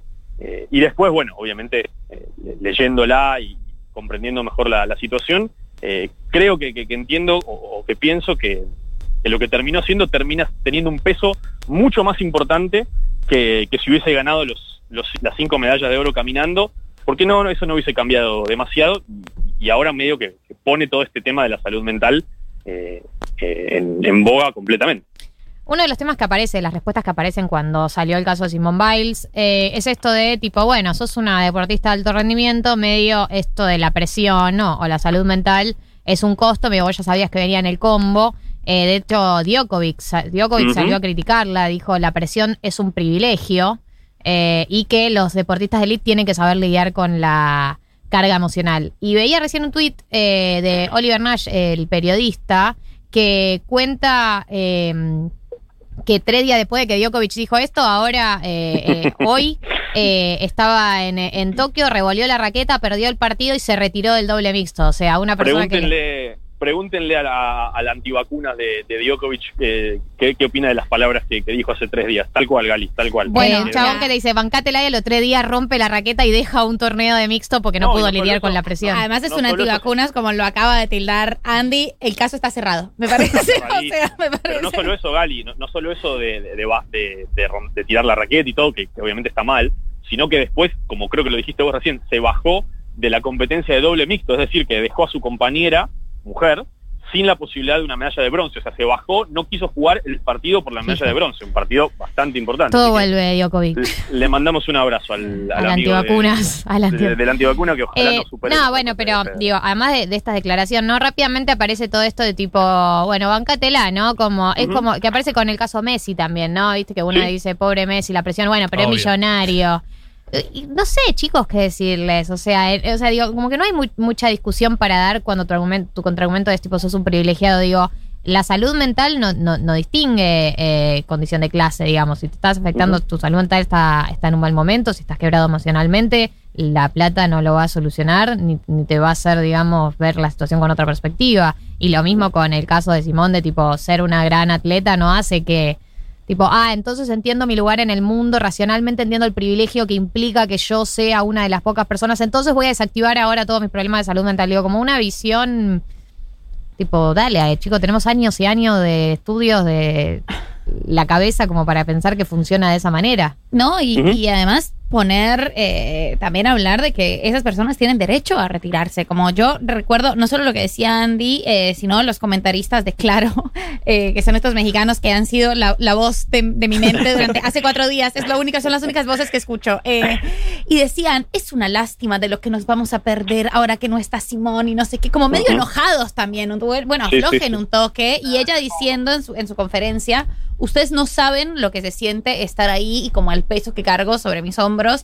Y una lógica de, de subestimar un montón la salud mental eh, y como, bueno, dale, que duerma bien y vuelva. Y ella misma subió unos videos eh, de sus entrenamientos en los que caía, o sea, estaba entrenando y caía mal, se veía que estaba cayendo mal, pero sobre un montón de colchonetas, digamos. Eh, y ella dijo eso- como, dime. No, no, eso, eso quería, de- perdón, que, perdón chicos, lo- los corté, que- quería agregar algo sobre lo que dice María, que sin ser un experto en salud mental, ni muchísimo menos, pero me, me da la sensación de que muchas veces eh, se desestima un poco la salud mental porque es como medio vacío, ¿no? Es como que no, no- lo podemos asociar a algo, algo concreto como eh, doblarse una muñeca o que te tire el, el isquiotibial o, cualquier cosa. Y, los videos que subió Simón en ese sentido también son muy importantes porque eh, encima ella habla de, de una condición que, bueno, el término en inglés es, es twisties, que, que se ve que le pasa a, a mucha gente, que es esta, esta descoordinación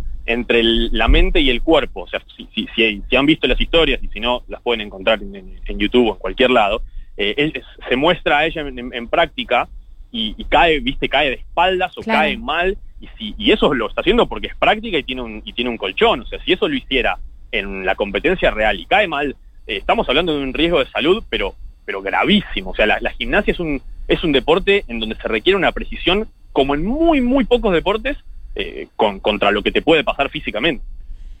Eh, además de eso, como que esto también se sumó a las declaraciones que había hecho Naomi Osaka, eh, la tenista, sobre la salud mental, que yo creo que es, es un tema que me empieza a parecer como súper interesante. Y me empieza, me resulta interesante también como que nos han vendido que los deportistas de alto rendimiento, que ser un deportista de alto rendimiento, una deportista de alto rendimiento, es esforzarse un poco más, ¿no? Como llevar el cuerpo llevar a un al límite. Esa es la Eh, clásica frase. La clásica, además lo vemos en la, la abandona no publicidad. tiene premio. No, no, y la publicidad de Adidas y Nike, como todos chivados, dale, un Push poquito más. push- sí, sí, total, como dale. Eh, Dale. y creo que, que hay algo interesante sobre, y, y también como un, un cambio de paradigma que creo que, que empieza a surgir en un montón de discursos con respecto al trabajo, a la precarización laboral y, tam- y al esfuerzo y al éxito que empezamos a tener en todas las disciplinas. Y por supuesto que también llega al deporte de alto rendimiento, que es, mira, ser el mejor es caro y es muy caro. O sea, puedes ganar mucha guita, pero esto tiene costos más allá de los costos de tu cuerpo y de la materialidad, ¿no? De la lesión. Esto tiene costos psicológicos que te afectan y te van a afectar a largo plazo.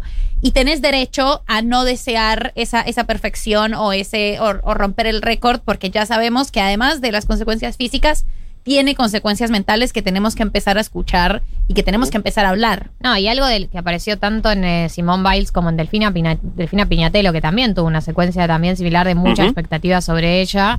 Eh, a- ambas dijeron algo similar que me llamó la atención porque no deben haber hablado para decirlo, sino que evidentemente hay algo en común en esta idea de que las dos dijeron no es lo más terrible del mundo, digo como esto no es lo peor del mundo ni es lo más importante del mundo, como desdramatizar un poco, ba- bajémosle la carga porque creo que también reside, ¿no? Un poco el origen de todo esto, reside en la carga que tienen estas personas sobre sus hombros, literalmente un país mirándote o un- el mundo mirándote, eh, y como que las dos deben tener, haber tenido un terapeuta o alguien que le diga, esto no es lo más importante del mundo, hay otras cosas importantes, eh, porque las escuché decir a las dos lo mismo, medio para consolarse a sí mismas. Sí, sí, sí. No, no, 100%, 100%. No, lo, lo único que agregaría sobre el tema para cerrar, después, después traje unas unas perlitas para levantar un poquito el ánimo. Si, Vamos con las perlitas. Dale.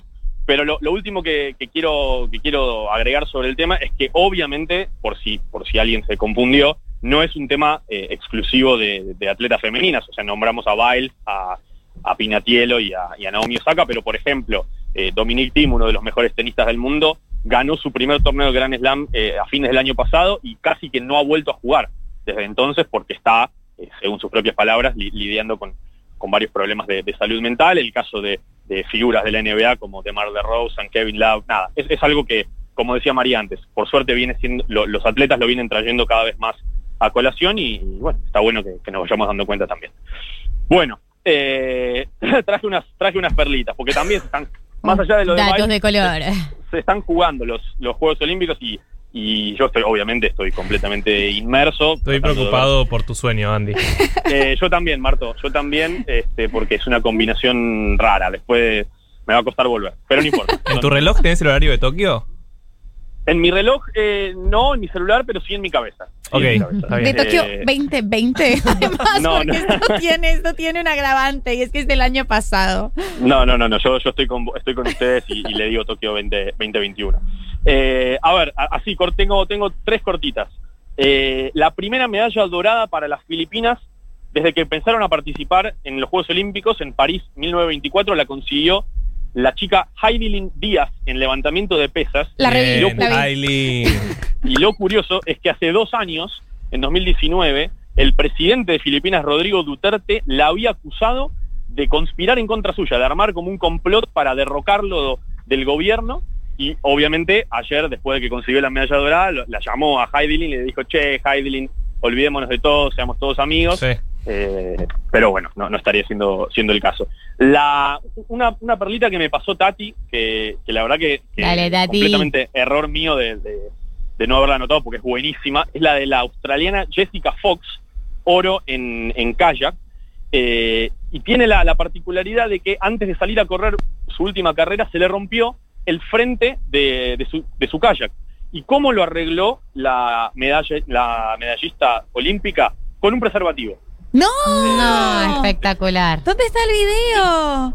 Sí, Eh, hay sí. un video, hay un video que pueden, que pueden googlear, se le rompió la punta, digamos, unió la, la- la punta de carbono, que es la, la- la ma- la materia de la cual está hecho el kayak, y para unir todas esas piezas rotas le puso un preservativo que eh, eh, sa- sabemos este, que en los Juegos Olímpicos se reparten de manera oficial, ¿eh? el, el Comité Olímpico reparte preservativos ¿Posta? a todas las Sí, delegaciones. en- Sí, en- claro.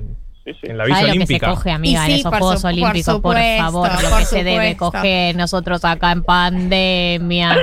Nosotros acá esperando la Delta. La puta madre. Bueno, y la última, la última que tengo, es sin duda la, la historia, así como la de Biles fue la, la más resonante, esta es la historia, la perlita de, de los Juegos Olímpicos. Estoy seguro que se va a hacer una película o una serie con, con esto. Y les voy a hablar un poco de ciclismo, de ciclismo de ruta, y de la chica Anna Kiesenhofer, austríaca, doctora eh, con maestría en matemática, ciclista Mirá. amateur, que eh, empezó a competir hace un par de años, ganó una carrera de manera sorpresiva y dijo, bueno, voy a Río, pero sin formar parte de ningún equipo, sin tener sponsors, digamos, fue porque se ganó el mérito. Arranca la carrera, sin, sin explicar exactamente cómo funciona el ciclismo, porque si no me, me- me liquidan entre, entre los tres, eh, se corta sola, digamos, o sea, el- el- en el ciclismo vos tenés al pelotón de todas las que van pedaleando y generalmente lo que pasa es que algunas arrancan rápido y el pelotón las va comiendo, las va comiendo, las va comiendo y después se, se pelean en el final. Bueno, Kissenhofer se fue, partió sola y se separó incluso de las que se separaron antes. Y cuando el pelotón fue comiendo a todas las a, a todas las que se habían separado, dijeron, bueno, listo, ya está. Estamos entre nosotras, vamos a pelear y la que la que cruza la meta primero gana. Kissenhofer cruza la, la- la meta, gana la medalla dorada en 3 horas 52 minutos 45 segundos, 130 kilómetros. Yo pedaleo, pedaleo media hora y estoy muerto. cruza la meta, gana la medalla olímpica, la medalla dorada, y un minuto y 15 segundos después, la holandesa Annemiek van Vleuten, una de las mejores ciclistas del mundo, cruza la meta y cree que ganó. No. Es como cuando en los Oscars le dieron el premio a Moonlight y era Sí. la otra Claro. porque claro, porque la, la tenían sin radar, no la tenían en el radar a, a la austríaca. No, y, y pasó Ay, mucho qué, antes. qué momento difícil. Claro, la, la- la tipa pensó que había ganado, festejando, llorando, ¿viste? Y, y se acerca alguien y le dice, no, no, sos medalla de plata. La- esta No, chica que no la conoce no. nadie, ganó. Que además es Ganó el doctor oro. en matemáticas. ¿Quién es esa? ¿Quién, o sea, ¿quién es esa? ¿Por denle una beca con Iset. ¿Por qué tenemos que compartir el mundo con estas personas? Dale, sos doctor en matemáticas y te ganaste la medalla de oro solita entrenando por YouTube. Retirate. ¿Qué pasó? Retírate. Increíble, increíble. Andy, gracias por pasar por 1990 eh, y gracias por toda la información sobre los Juegos Olímpicos. Estoy lista para consumir esta última semana de Tokio 2020. Bueno, te esperamos, te esperamos. Gracias, chicos. La agenda de una generación. 1990. Futuro.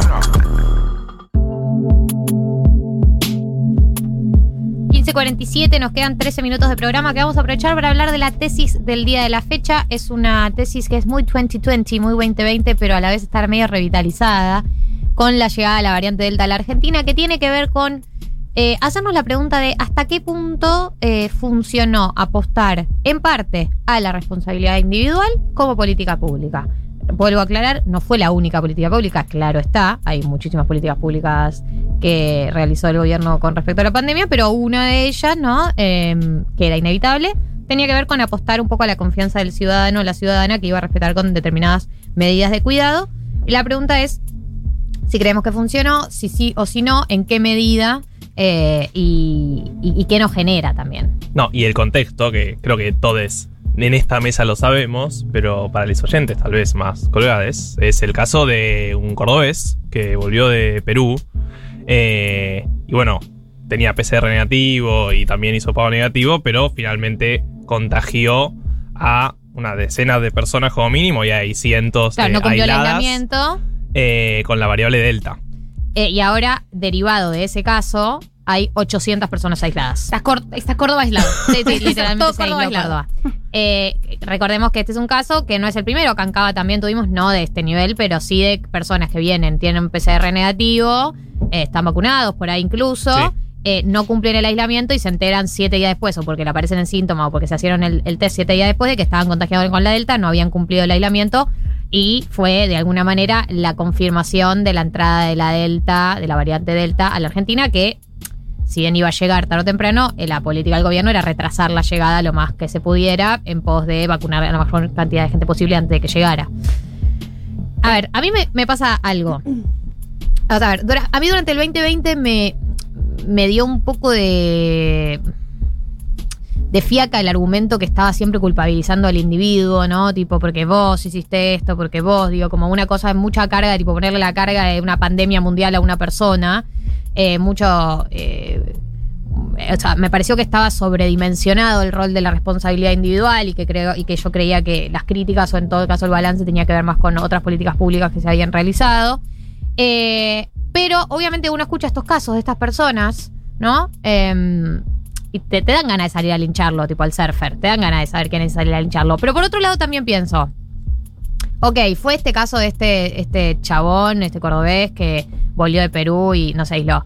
Ok, fue él, pero la variante Delta iba a llegar tarde o temprano igual. A ver, no es que no iba a llegar. Literalmente es la variante dominante en muchos de los países modelos, muchos países con restricciones, tipo Australia que tenía muchas restricciones, también tiene, digo, como si ningún país de, eh, el del, del exterior pudo evitar la llegada de la variante Delta, ¿por qué creímos que nosotros sí? ¿Y por qué creemos que, digo, es culpa de este chabón y no podría haber sido culpa de cualquier otro? No, Eh, obvio, pero aparte tenemos eh, países limítrofes, ni siquiera a un avión de distancia, sino Brasil, Paraguay, que ya hay. eh, ya está el virus circulando comunitariamente, esta variable, particular- variante, Variante, variable también, variante. variable económica, eh, esta variante Delta. Entonces, tranquilamente alguien pasando caminando que no haya hecho el aislamiento también podría haber eh, contagiado, no es un caso puntual. Pero para mí lo que cambia claramente es que ya vivimos todo esto hace un año, más, un año y medio. Entonces es como no haber aprendido y nada, no sé, a mí me frustra un montón. Pero yo creo que, yo creo que sí aprendimos. yo creo que como sociedad somos mejores. No, creo que también hay un, hay una discusión de fondo que es, bueno, eh, cuánto vamos a permitir que se restrinjan ciertas libertades, ¿no? O cuánto vamos a permitir que se cambie la, la norma que comúnmente funciona. Y creo que se permite poco. También eh, es eso, el costo político es muy alto. Si, si con lo de Miami tuvimos este quilombo mediático porque Janina La Torre gritaba que no podía volver y demás, hay una disposición social eh, a restringir libertades y darle más poder, eh, digamos, o, habilitar otras nuevas normas. eh, que es poca y que para este año, ya después de todo el desgaste del 2020, también es, es, un, es un margen un poco más chico. Entonces yo creo que si bien es cierto que iba a llegar, que eventualmente iba a llegar, que era muy difícil contener eh, el avance de la Delta y que la mejor manera de amortizarlo es con la vacunación y entendiendo que, que se apela a que sea menor la hospitalización eh, y que, que circule comunitariamente, pero que los casos se agraven menos. También es cierto que no puedes hacer muchísimo más, es decir, como en, cual- en el momento en el que se, se cerraron y se restringió la entrada de, de aviones, hubo toda una discusión sobre los derechos que son renunciables, sobre los derechos que son irrenunciables y que vos no deberías poder firmar eh, tu derecho y relegar tu derecho a poder volver a tu, a tu país.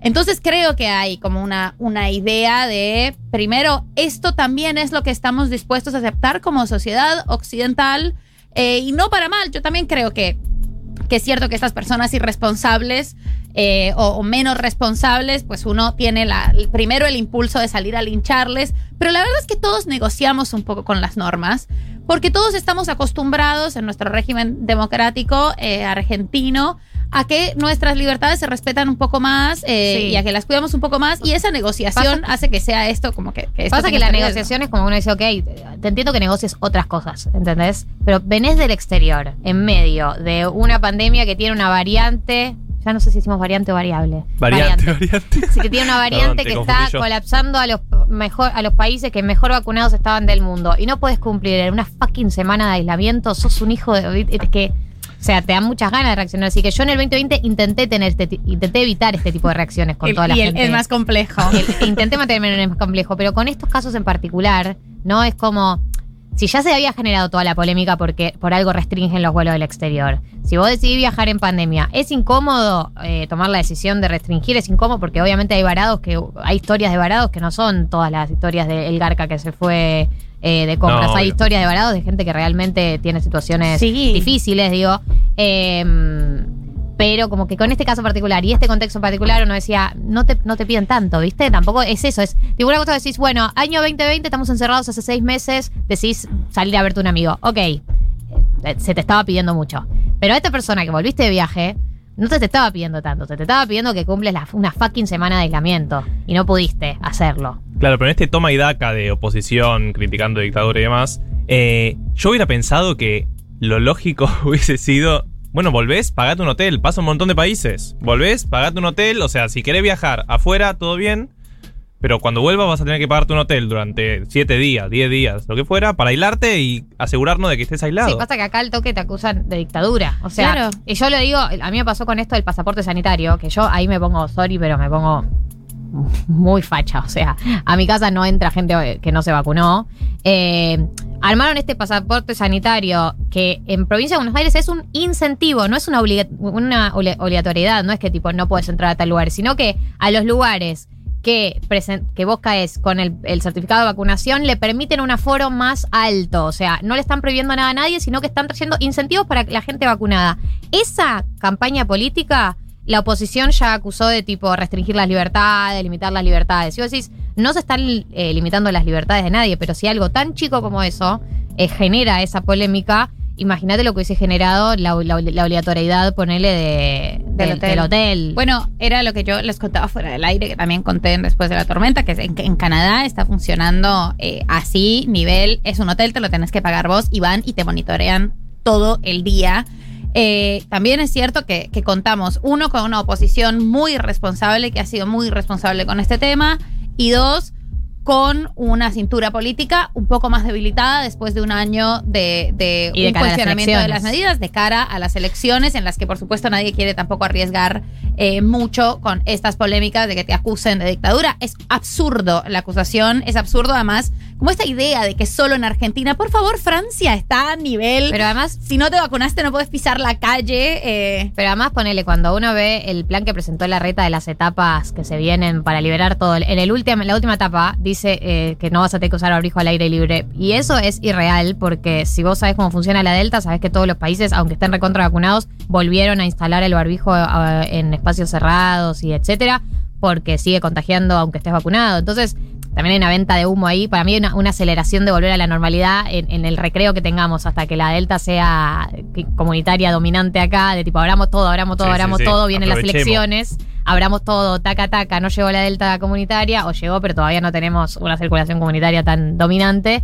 Eh, abramos todo porque después no, no sé cuánto marcha atrás vamos a tener que dar, porque hay muchas cosas que no se saben de la Delta todavía, que estamos averiguando, porque está todo medio prueba y error. Sí, obvio. Hay estudios nuevos que dicen que es eh, casi tan contagiosa como la viruela. Digo, Sí, como claro, se está- Súper mega contagiosa, entonces- entonces. Hay una, una, para mí la- las elecciones condicionan mucho también ese tipo de anuncios de tipo una velocidad por volver a la normalidad que no me parece que podamos garantizar en este momento.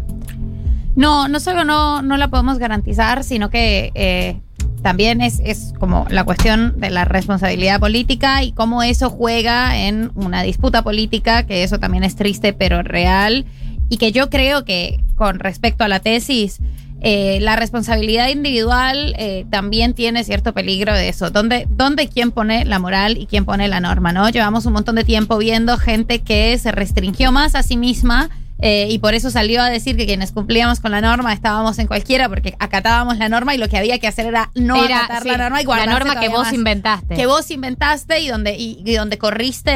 eh, la, además, una, es una cuestión moral, ¿no? Donde, donde pusiste el límite moral que es a dos pueblos de donde se, se está como consensuando que sea. Entonces, yo creo que que apelar siempre a la elegancia de cada quien también con respecto a cómo se maneja en una pandemia es peligroso por la arbitrariedad que tiene eso. Y sí creo que, que habría que, que aclarar, eh, pero también entender que es una pulseada política muy compleja y que, y que la cintura política también te habilita a tomar ciertas decisiones eh, que en este momento parecen estar bastante más limitadas por una oposición y por un desgaste eh, fuerte y responsable de, de todo el año pasado. Es una encrucijada difícil. Lo que sí es la vacunación, esperamos que siga yendo también, porque ahí sí hay una esperanza depositada, eh, como parece que le está yendo al Reino Unido, que está más o menos bien después de su apertura. Sí, como que aumentan un montón los casos, pero no tanto las internaciones ni los fallecimientos. Esperemos que vaya por ese lado, ¿no? Nuestro país, nuestra región, gripa. nuestro todo. que, que termine siendo una gripa que no mata personas, pero que nos aislamos 15 días juiciosamente. 15.59, nos tenemos que ir porque viene permitido pisar el pasto. Eh, yo quiero agradecer a Tati Roast, a David Eskenazi. Quiero decirle que eh, la ganadora de los vinos de blasfemia la voy a contactar por privado. Es la que me mandó el mensaje por Instagram diciendo no sé cómo hacer nuevos amigos. Te Se lo queremos, merece. Vamos, se lo merece. No sabes cómo hacer nuevos amigos, tómate un par de vinos. Y vas a ver cómo te hacen amigos imaginarios. Todo mucho más fácil. Eh, yo de acá me voy a tocar la tarra y nos vemos el sábado que viene, ¿no? Ah, sí, Tati, gracias por hacerme acordar. Moya, qué ricas que estaban las muarras, qué ricos que estaban los, eh, pretzels. los pretzels, el pastrón, tutti. Tutti, tutti, tutti. Estaba tutti molto rico coman en Moya. Coman en Moya que está molto rico la comita. Nosotros nos vemos el sábado que viene, acá en 1990. Galia Moldavsky, Martín Slepsuk, María del Mar Ramón. 1990.